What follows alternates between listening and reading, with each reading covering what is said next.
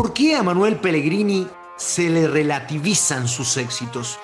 ¿Por qué en Chile no tiene el reconocimiento que se merece? ¿Hemos sido injustos con Manuel Pellegrini en Chile? Lo hablamos en el siguiente podcast. Esto es Footbox Chile, un podcast con Fernando Solabarrieta, exclusivo de Footbox. Queridos amigos y amigas, eh, por donde quiera que estén en el mundo, gracias por escucharnos y por compartir con nosotros este espacio. Footbox Chile, podcast exclusivo de Footbox. Se los adelantaba en el teaser, que es la presentación.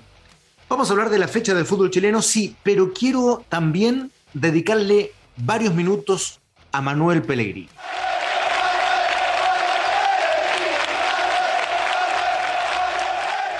¿Y saben por qué? Porque yo siento, y esto la verdad es que es un hecho de la causa, esto ya casi no se discute, se discute en sus méritos, increíble, ¿ah? pero lo que no se discute es que efectivamente en Chile, Manuel Pellegrini, Manuel Pellegrini, no ha tenido el reconocimiento que debiera tener. Y esto, lo hemos dicho siempre nosotros los chilenos, tiene que ver con nuestra idiosincrasia, como que no queremos tanto los éxitos de los nuestros y valoramos mucho más los éxitos de los que vienen de afuera. Eh, nos, lo han dicho incluso gente de afuera, el Vichy Borghi, un referente de nuestro fútbol y en algún momento incluso de nuestra sociedad. Y él dijo, ustedes se quieren poco. Y yo siento que el caso de Pellegrini tiene que ver un poco con eso, un poco con eso, sí. Manuel Pellegrini debutó en 1988, un hombre extremadamente preparado. Fue un buen jugador de fútbol, nada extraordinario, defensor central de la Universidad de Chile, alguna vez seleccionado chileno, pero muy poquito. Entiendo que solo jugó un partido frente a Brasil.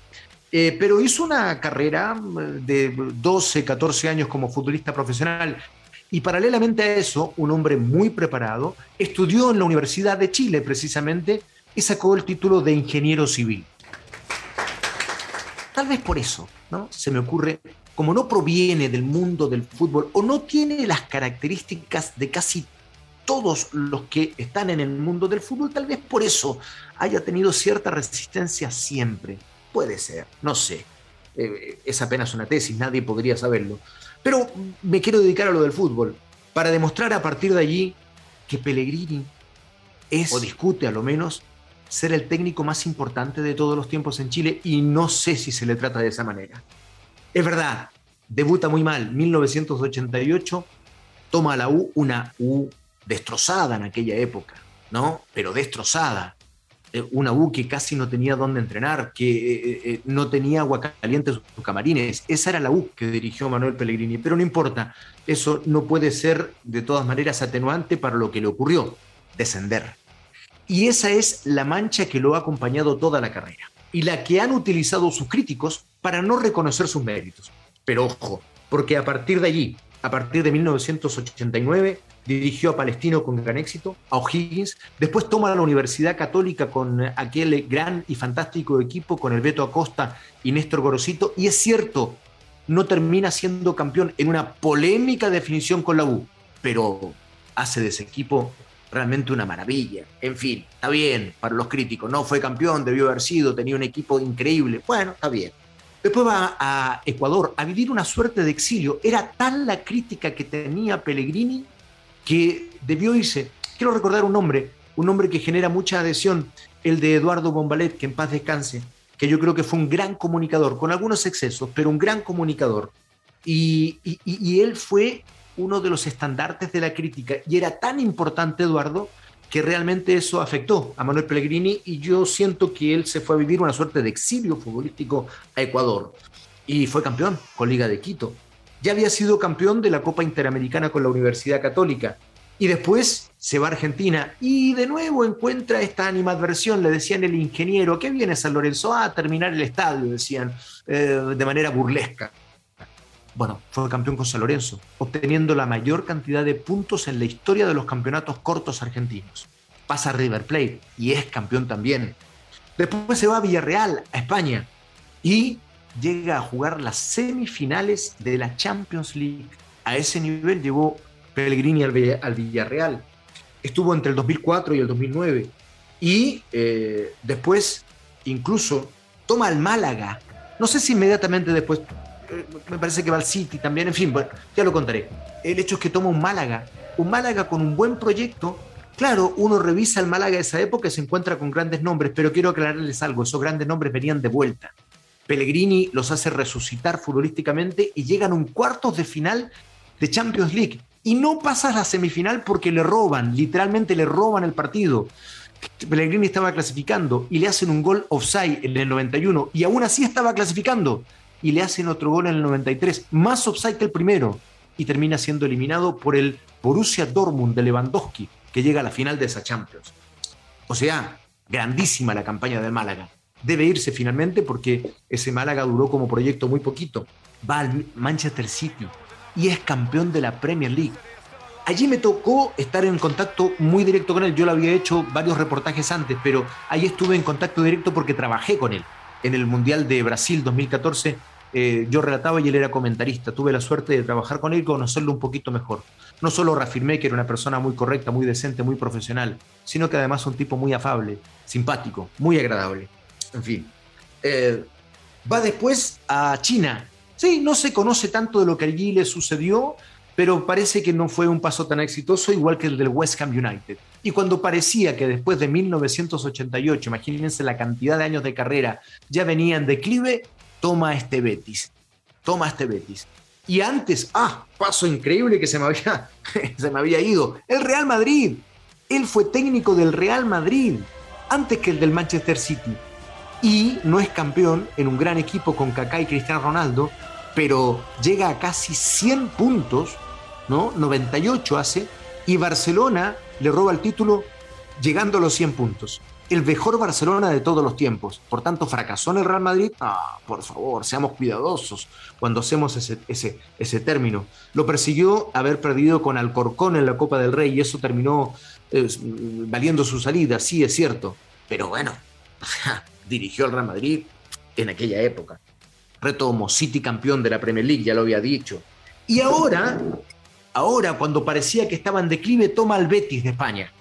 Números, números, ¿no? Esto es irrefutable. 37 partidos jugados, 27 victorias con el Betis, ¿ah? Equipo de tercer orden en España, sin ser, eh, sin queriendo menospreciarlo, solo haciendo una suerte de escalafón futbolístico. El Betis es un equipo de tercer orden en España. Bueno, 37 partidos jugados, 27 victorias, 14 empates, apenas 13 derrotas tiene ya un nuevo récord, además de todo lo que les he comentado, el mayor porcentaje de triunfos en la historia del Betis en lo que va corrido de su campaña, haciéndose cargo del equipo andaluz. Termino con esto.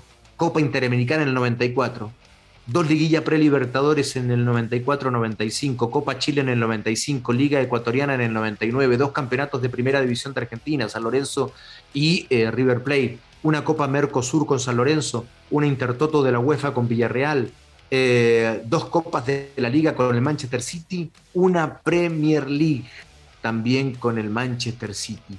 Todo eso logrado. Y además a las alturas que ha llegado, ¿no? Real Madrid, Manchester City. ¿Podemos seguir en Chile discutiendo a un técnico de esta altura? ¿Por qué en Chile se siguen Uh, menospreciando sus logros, relativizando sus logros. Sí, bueno, el Real Madrid, pero tenía Ronaldo y Kaká, bueno, eh, hay que dirigirlos. Y ese es otro mérito, ¿ah? tener planteles de esa envergadura y haberlos podido dirigir bien. Los jugadores hablan maravillas de Manuel Pellegrini y saben fundamentalmente cuáles los suplentes, aquellos que él no ponía en cancha, porque dicen que ese es uno de los grandes méritos de Pellegrini se preocupa mucho de los jugadores y más de aquellos que no están jugando, de los que él no eligen para, hacer, para que sean titulares. Y esos son los que más y mejor hablan de Pellegrini. Entonces, es un hombre que tiene méritos. Hay otros que son muy ganadores, ¿ah? muy ganadores, pero cuando se van de la casa donde fueron contratados, lo que ha quedado es un destrozo un equipo fundido en términos económicos. Pellegrini, cada vez que le pasan la llave de una casa, de un club, cuando sale, esa casa está mejor que cuando llegó, por patrimonio de los jugadores, por eh, la salud de los jugadores, porque no han tenido lesiones graves, porque no obliga a los jugadores a infiltrarse, al revés, les prohíbe aquello, por dar solo un ejemplo de la manera en que trata a sus planteles. Pellegrini no solo es el mejor técnico de todos los tiempos del fútbol chileno, técnico nacional, por supuesto. Allí, peleando eso con Fernando Riera y con el Zorro Álamos probablemente, y a Nelson Acosta también lo pongo, pero por méritos y por donde ha dirigido, Pellegrini es el mejor. Basta de, de cuestionarlo de la manera en que se le cuestiona. Pellegrini es definitivamente un referente de nuestro fútbol, desde lo profesional y también por su excelencia profesional y personal a la hora de dirigir. Bien, nos hemos extendido tal vez más de la cuenta, eh, pero se lo merecía Pellegrini. Al finalizar entonces, bien, eh, la fecha, lo que ha dejado la fecha hasta ahora, em, la U súper comprometida, ya cayó otro lugar en la tabla de posiciones y está ahora a solo, atención, a solo tres puntos de la zona de promoción, con los resultados que se han dado, con el triunfo de O'Higgins frente a Curicó Unido. O'Higgins entonces pasa a la Universidad de Chile y la U queda decimocuarta con 34 unidades. Curicó Unido 31 que está en zona de promoción. Huachipato también ganó, ojo, 28 unidades. Wander que juega con Colo Colo 19. Así está la parte baja de la tabla. Y claro, este fin de semana Colo Colo va a jugar el partido que debió haber eh, jugado el martes, por un tema COVID no lo hizo, va a jugar el sábado frente a Wanders. Y ese es uno de los partidos relevantes de la fecha en la punta. El otro es el de la Universidad Católica, que eh, también evidentemente es un partido en la ecuación importantísimo que ya se jugó. En fin, eh, nos vamos rápidamente. Eh, abrazo grande para todos. Feliz fin de semana. El lunes estaremos analizando lo que sucedió durante sábado y domingo en la continuación de la fecha que ya empezó a jugarse en los días de semana. Abrazo grande para todos. Síganos en Footbox Chile lunes, miércoles, viernes y en todas nuestras plataformas del Cueto 97, el Instagram de mi productor, maravilloso siempre digo, eh, Ferso La C, el mío. Abrazo grande para todos. Buen fin de semana.